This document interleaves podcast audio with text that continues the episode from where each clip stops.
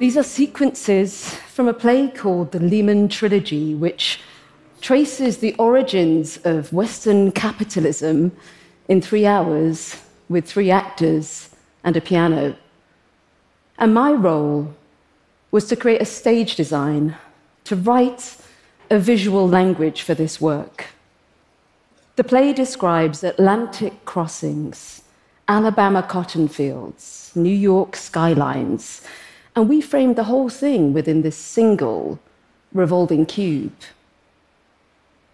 A kind of kinetic cinema through the centuries. It's like a musical instrument played by three performers. And as they step their way around and through the lives of the Lehman brothers, we, the audience, begin to connect with the simple human origins at the root of the complex global financial systems that we're all still enthralled to today. I used to play musical instruments myself when I was younger. My favorite was the violin. It was this intimate transfer of energy. You held this organic sculpture up to your heart, and you poured the energy of your whole body into this little piece of wood and heard it translated into music. And I was never particularly good at the violin, but I used to sit at the back of the second violin section in the Hastings Youth Orchestra, scratching away. We were all scratching and marveling at this symphonic sound that we were making that was so much more beautiful and powerful than anything we would ever have managed on our own. And now, as I create large scale performances, I'm always working with teams that are at least the size of a symphony orchestra. And whether we are creating these revolving giant chess piece, Time Tunnels for an Opera by Richard Wagner, or Shark Tanks and Mountains for Kanye West, we're always seeking to create the most articulate sculpture, the most poetic instrument of communication to an audience. When I say poetic, I just mean language at its most condensed, like a song lyric, a poetic puzzle to be unlocked and unpacked. And when we were preparing to design Beyonce's Formation Tour, we looked at all the lyrics and we came across this poem that Beyonce wrote. I saw a TV preacher when I was scared at four or five about bad dreams who promised he'd say a prayer if I put my hand to the TV. That's the first time I remember prayer as an electric current running through me. And this TV that transmitted prayer to Beyonce as a child became this monolithic revolving sculpture that broadcast Beyonce to the back of the stadium. And the stadium is a mass congregation. It's a temporary population of 100,000 people who've all come there to sing along with every word together, but they've also come there, each seeking one to one intimacy with the performer. And we, as we conceive the show, we have to provide intimacy on a grand scale. It usually starts with sketches. I was drawing this 60 foot high, revolving, broadcast quality portrait of the artist. And then I tore the piece of paper in half. I split the mask to try to access the human underneath it all. And it's one thing to do sketches, but of course, translating from a sketch into a tourable, revolving six story building took some exceptional engineers working around the clock for three months until finally we arrived in Miami and opened the show in April 2016.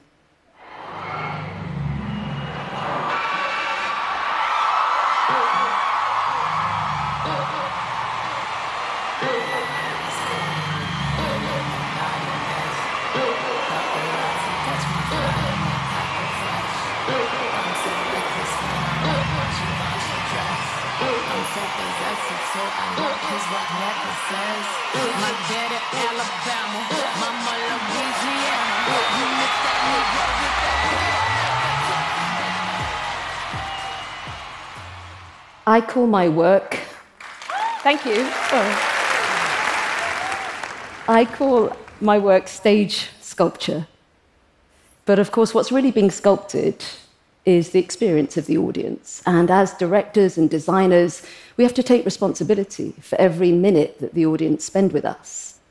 We're a bit like pilots navigating a flight path for 100,000 passengers.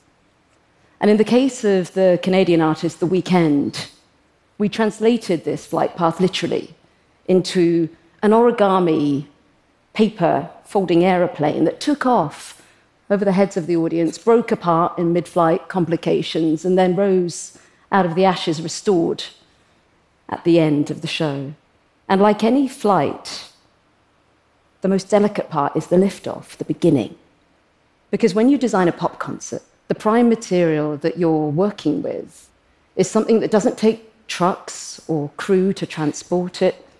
It doesn't cost anything, and yet it fills every atom of air in the arena before the show starts. It's the audience's anticipation. Everyone brings with them the story of how they came to get there, the distances they traveled, the months they had to work to pay for the tickets. Sometimes they sleep overnight outside the arena. And our first task is to deliver for an audience on their anticipation, to deliver their first sight of the performer. When I work with men, they're quite happy to have their music transformed into metaphor, space flights, mountains. But with women, we work a lot with masks and with three dimensional portraiture because the fans of a female artist crave her face. And when the audience arrived to see Adele's first live concert in five years, they were met with this image of her eyes asleep. If they listened carefully, they would hear her sleeping breath echoing around the arena, waiting to wake up. Here's how the show began.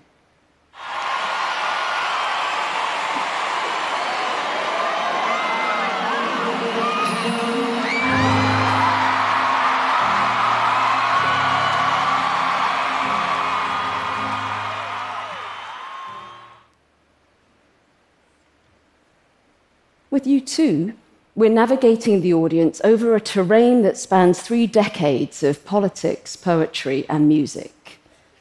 And over many months, meeting with the band and their creative teams, this is the sketch that kept recurring this line, this street. The street that connects the band's past with their present, the tightrope that they walk as activists and artists, a walk through cinema that allows the bands to become protagonists in their own poetry.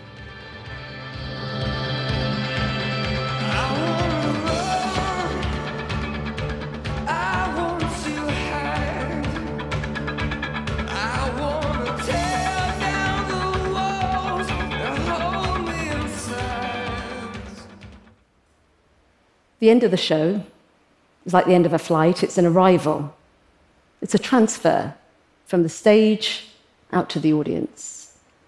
For the British band Take That, we ended the show by sending an 80 foot high mechanical human figure out to the center of the crowd.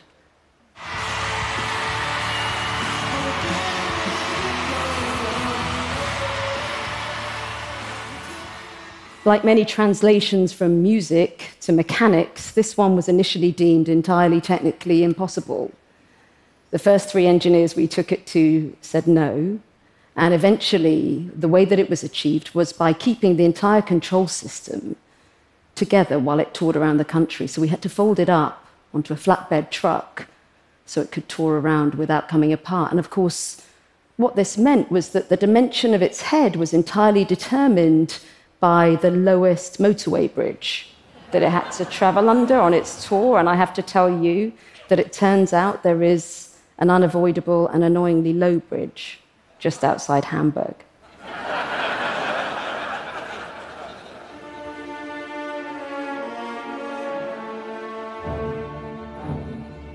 Another of the most technically complex pieces that we've worked on is the opera Carmen at Bregenz Festival in Austria.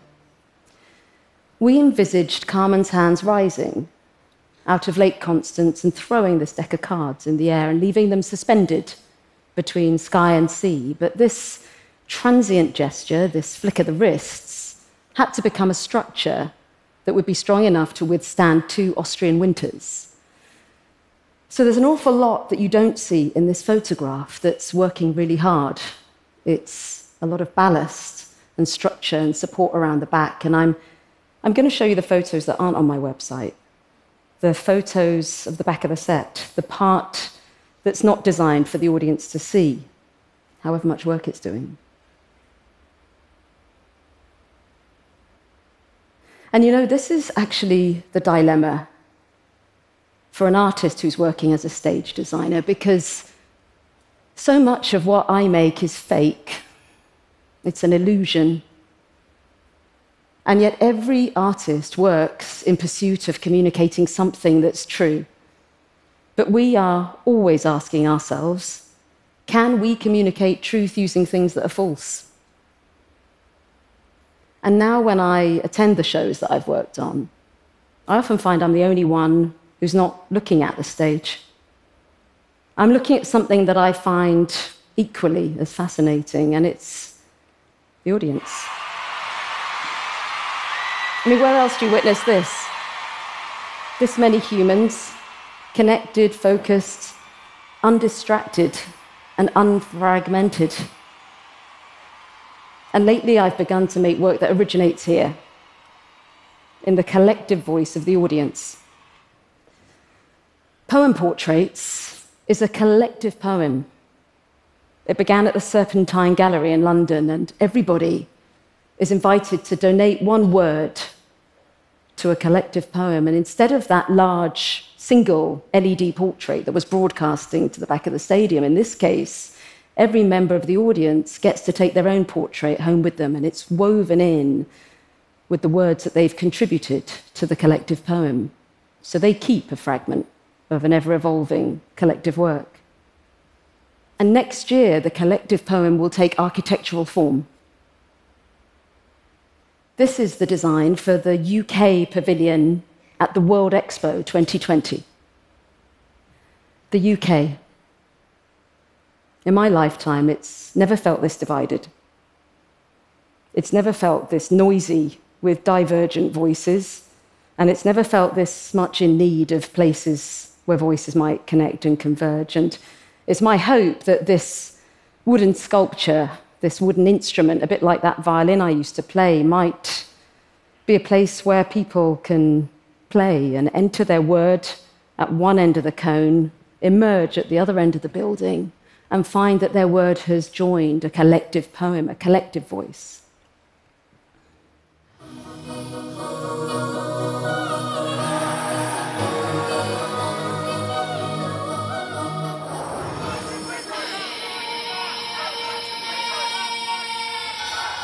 These are simple experiments in machine learning. The algorithm that generates the collective poem is pretty simple. It's, it's like predictive text, only it's trained on millions of words written by poets in the 19th century. So it's a sort of convergence of intelligence, past and present, organic and inorganic. And we were inspired by the words of Stephen Hawking, towards the end of his life, he asked quite a simple question If we as a species were ever to come across another advanced life form, an advanced civilization, how would we speak to them? What collective language would we speak as a planet? The language of light reaches every audience. All of us are touched by it, none of us can hold it. And in the theatre, we begin each work in a dark place, devoid of light. We stay up all night focusing the lights, programming the lights, trying to find new ways to sculpt and carve light.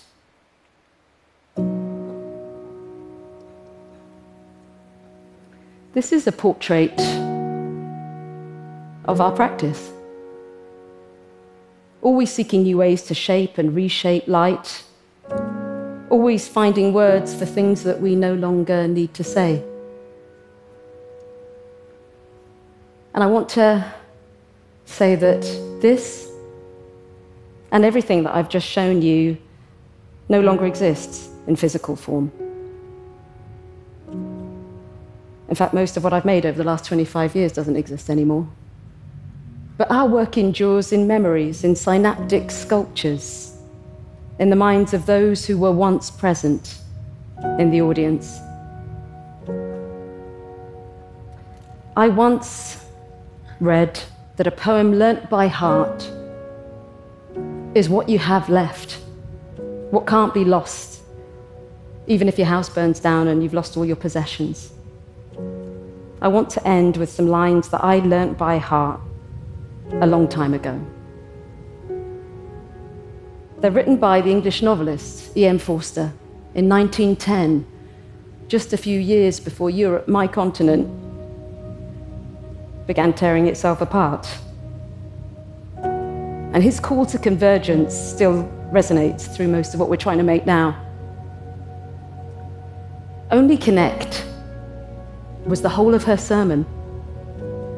Only connect. The prose and the passion, and both will be exalted. And human love will be seen at its height. Only connect and live in fragments no longer.